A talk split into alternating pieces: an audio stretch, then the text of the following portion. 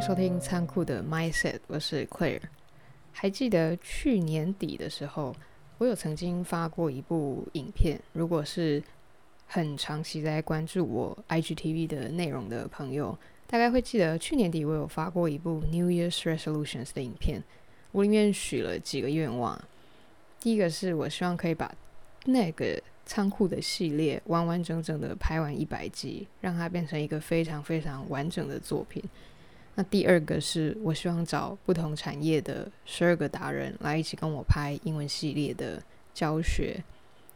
那这个愿望呢，呃，算是有完成，但是我并没有找到十二个达人，但我我心里觉得已经很满意了，已经很一百分了，因为真的要找到十二个又有。部分应该是说有相当社群能量的人一起来拍，真的没有这么容易。那最后一个呢，是我希望可以找到旅行社，就是有其他合作伙伴的机会，让旅行社部分赞助，或者是用其他的方式带给，比如说让十位、二十位的粉丝可以跟我一起出国玩。那时候是年底嘛，那。当时候我自己也有私心想说，其实我也我也一直想要出国，但一直忙就没有机会出国。谁知道到了年初来了一个疫情，所以我想应该现在大家基本上今年甚至到明年第一季，或许都已经放弃了旅行这一条路线了。我真的觉得旅行是一个很重要的事情。那我就想说，好吧，那。我有什么办法在不出国，或者是说在国内旅行的时候，可以让自己有像旅行的感受？然后我就想说，好，那我就来做一些我以前有在上班的时候我不会想去做的事情。后来我选了一件事情，叫做我去学跳舞。我觉得蛮有趣的，因为当我以前还在上班的时候。你如果免费让我去上跳舞课，我会觉得天哪，根本不是我的世界，那离我的世界太遥远了，而且感觉就是就是我平常就是没在跳舞，那些跳舞的人他的肢体动作本身就是很好看了，而且我的专长也不在这里。虽然我有在运动，可是跳舞又是另外一个跟美感有关的运动了。我想说好，那我就去做这件。我如果在上班，我不会去做的事情，既然现在我不用上班，我就是自己出来做了嘛。我想说，OK，那或许做这件事情会有一种像旅行那种有点兴奋、有点害怕又有一点好奇的心情。那你去了之后会发现，里面呢有非常小的小朋友，可能是国小生，也有妈妈带着他的小孩，甚至有阿嬷，就是。真的就是阿姨了。我昨天去上课的时候，真的看到一幕是，有一个阿姨看起来差不多六七十岁了，但是身体整个看起来的状态是非常健康、非常好的。她呢，上课前就小心翼翼的从她的包包拿出一个很完整的鞋盒，然后上课前十分钟才把鞋子。从他的鞋盒里面拿出来，把他平时走路的那双鞋换下来，换上运动鞋。我看到那一幕的时候，我觉得，哇，这真的好值得被记录下来，所以我就偷偷拍了他一张照片。然后你会发现，同样都是在做这件事情，但是他的年纪比比我还要大，他可能已经六七十岁，但是他愿意。来到舞蹈教室，特别舞蹈教室又是非常年轻的，有很多小朋友，有很多大学生，热舞社，就是基本上是在上班的人，还是会就是比较少数。就算你是在上班的，也是少数人才会去选择舞蹈教室，除非就是你小时候就是有在参加社团，或者是家里身边的朋友，就是那一群，你才会进入到舞蹈教室。可是。就是这个六七十岁的阿姨，她愿意走进来这个舞蹈教室，她愿意穿着一个无袖的背心，然后穿着他可能跳舞的裤子，然后还特别有仪式感的把他的鞋子拿出来换。我会觉得，哦，原来，原来这就是一种文化吧？我觉得或许这就是一种文化。很多人都会把要很有行动力，要很有呃，那个叫什么，就是 motivation，要有一个很很有激励的这件事情，非常高估了它本身。但其实我们忽略了是那个环境，那个环境带给你。其实才是更关键的因素。如果要非常概括来讲，我会觉得那是一种文化。你身处在什么样的文化里面？你身处在这个组织里面，它经常是睁一只眼闭一只眼，或者是他经常是啊过关就可以了，所以你自然而然你就不会去选择再去挑战下一个阶段，你也不会去选择创新。那在这个舞蹈教室里面，它给人的文化是一种，呃，老少咸宜，应该这么说。应该说大家都可以踏进来，是一个非常友善的环境，而不是有限定某些人一定要舞蹈底子你才可以来跳。所以我觉得我们应该要主动的去找回那个主动权。就像我刚刚说的，我一开始我在上班的时候，你免费让我去跳舞，我根本不要，我打死都不要，因为我觉得我跳出来一定很丢脸、很难看、很好笑。我干嘛跳跳舞跳得恶心自己做什么，还要恶心了别人？但是你会发现，为什么为什么我有这样的心态呢？当你去参与这个新的事情的时候，你会认识那边的同学，你会发现隔壁的同学他也是上班族哦，然后。他每天下班第一件事情就是到舞蹈教室。他一个礼拜可以上三到五堂课，那一一堂课基本上就是九十分钟。有时候他会约我，就是连跳两堂，等于就是连跳三个小时。那你知道跳舞一直都是有一个所谓的 up and down，就是一直在蹲低，哎，然后再再往上，是一个身体的位移，一直上上下下，你是会喘的。然后你会发现，为什么同样他是上班族？难道 我当下想说，难道你上班都在休息吗？怎么会有力气下班还要来参与这件这么需要动力、这么需要体能的事情？然后你还要放下你的面子，或者是说你还要放下你的包袱？那我我想有些人是不会有了，有些人本身就对这一块是很有兴趣，所以他觉得不丢脸嘛。他就是很享受这一切，可是对我来说，这是一个需要突破的心房哦。然后你看着他，他明明是有在上班，他早上八点上班，上到五点下班，从林口坐车来台北市，也好歹呀，就随便掐一下，就是一个假设通勤时间一个小时好了，他也愿意这么做。然后他来的时候跳得比谁都还认真。我就觉得哇，为什么？为什么我在上班的时候，我不会替自己安排这样的事情？但是他在上班的时候，他却愿意，他却相信他自己可以投入这样的事情。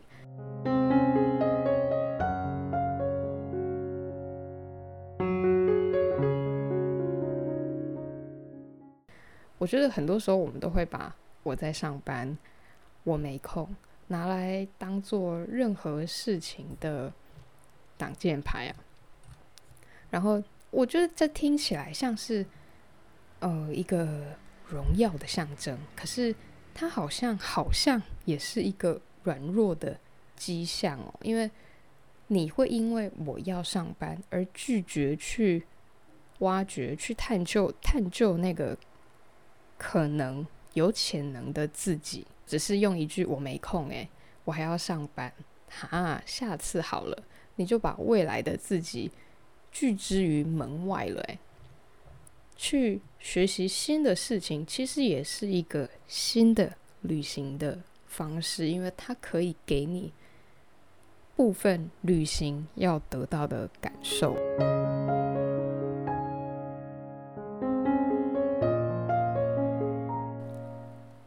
快乐真的是来自于人际互动，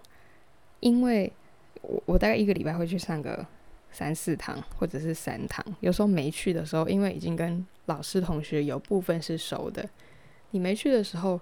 老师还问说：“哎，为什么 Clair 没来？”然后不然就是：“哎，你等一下，要不要连续再跳下一堂？另外一个老师，比如说是是某一种舞风的课。”你也知道，现在我就是我就是在家工作，我没有同事可以订下午茶，我没有同事可以分享想法，也没有同事一起跟我讨论我接下来要做的企划要怎么样做，要在 story 上做什么新的企划，要在内容上做什么样的改变。我也没有老板可以，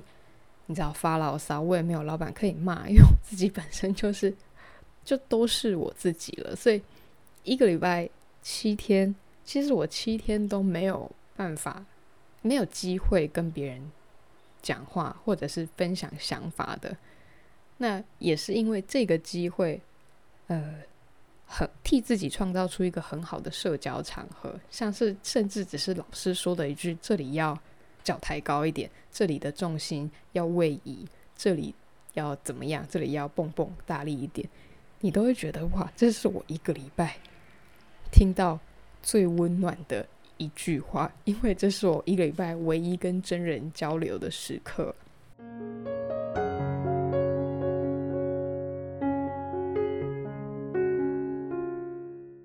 你去做一件新的事情，你去认识新的朋友，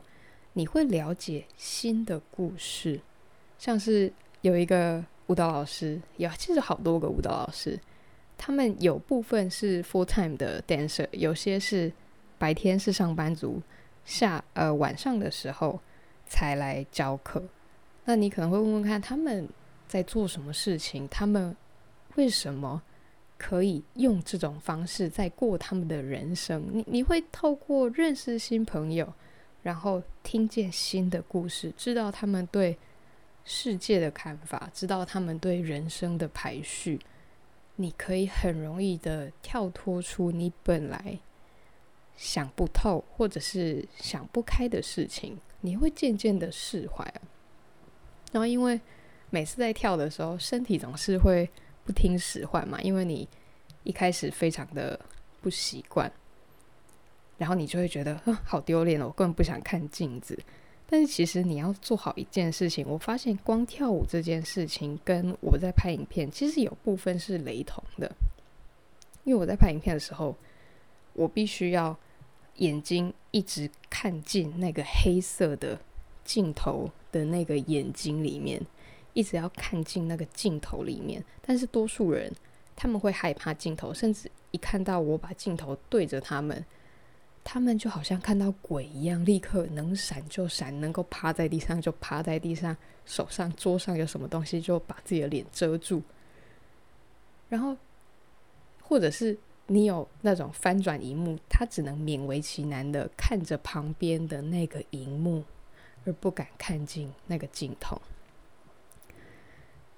但其实，如果你没有看进镜头，观众马上就会知道你有没有 engage 在这个内容里面，看得出来真诚的。然后，因为我们在跳舞的时候，都一定会有大面大面的镜子，四面八方都是镜子，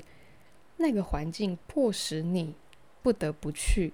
看你自己的举手投足，看你自己多么的尴尬，看你自己多么的不自然的样子。但是每一个人都在做这件事情，你每一个节奏，每一个旋律，你都要去接受那个你在不习惯的状况。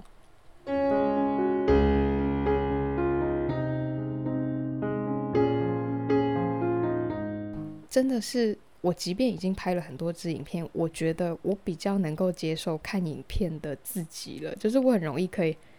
你拍我，但是我我都还可以回去看我自己影片，看很多次，甚至是放慢速的去看。但是当我在舞蹈教室，我在做这件新的事情，我以为我也很能够很很冷静、很 calm 的去看自己镜子中的肢体语言，但我发现一开始我真的没办法。我会用一种很散焦的那种眼神去看着自己，或者是我在跳的时候，其实我是在看老师的肢体语言，但是我有一点点，还是有一点点不敢看自己的样子。我觉得这是一种新的学习，但是你也知道，要跳得好，你必须要看着镜子，你必须要看镜子，看着自己做了什么，看了自己这个肢体语言到底好不好看，漂不漂亮，是不是你喜欢的样子。我以前高中有比过演讲，我明明也知道，我要比演讲的时候，我会拿那种相机，甚至是那种呃电脑的摄像前面的那个 webcam。把自己拍下来，你越拍多次，你会表现得更好，因为你就是需要靠镜子完完整整的看出自己的动作的细节、声音的表情，然后肢体的语言、讲话的节奏、讲话的大小声，这跟跳舞一模一样，它的原理是一模一样的。但是当你换一个环境，你还是会需要去克服的。所以，经常我的身体经常是不听使唤。那老师总是会说：“哦，这只是身体还没有习惯罢了。”其实我觉得习惯哦，它不见得是放弃自由。很多人就会说：“啊，我没有那个习惯啦，我觉得这样子就很不自由啊。为什么每次就是都一定要做怎么样怎么样？每次想到这件事情，我就是没办法。”所以我就习惯啊，它它它并不是跟自由是相斥的，而是习惯它其实是次数重复、重复、重复，一直到它可以自动化的行为，一直到重复到你可以大脑有空间可以自由思考，甚至是是去做创意的改变的那种心理空间呢。很多人以为培养习惯。就是放弃自由，但其实它是在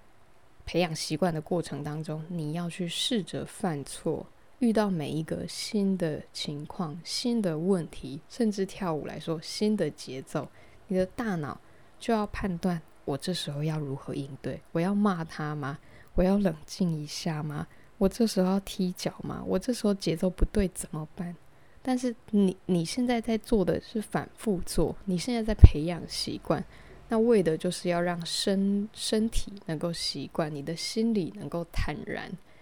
坦然的去面对，面对你那个最真实的自己，为的呢就是要缩短你大脑把某一个判断或者是某一个动作叫出来的时间。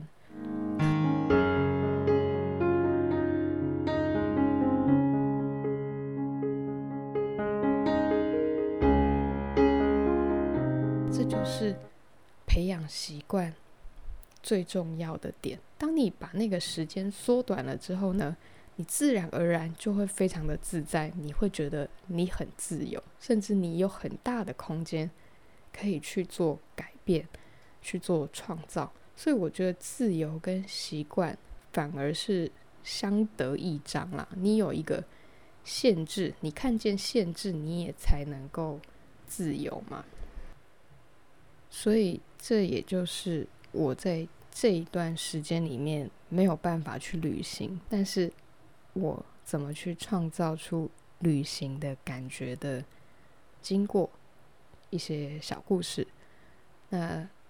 现在，如果你也想要出国，或者是你也期待出国，但你没有办法旅行的时候，你最近都用什么方式去满足你那个想要旅行的心情呢？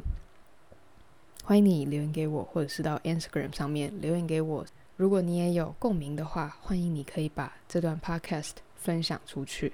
你也可以在 Apple Podcast 上面给我一个五颗星的 review，写下一个短短的留言，我会非常感谢你，让更多需要的人可以听到我的声音，可以听到我的想法。那今天的 Podcast 就到这里喽。祝你有一个美好的一天。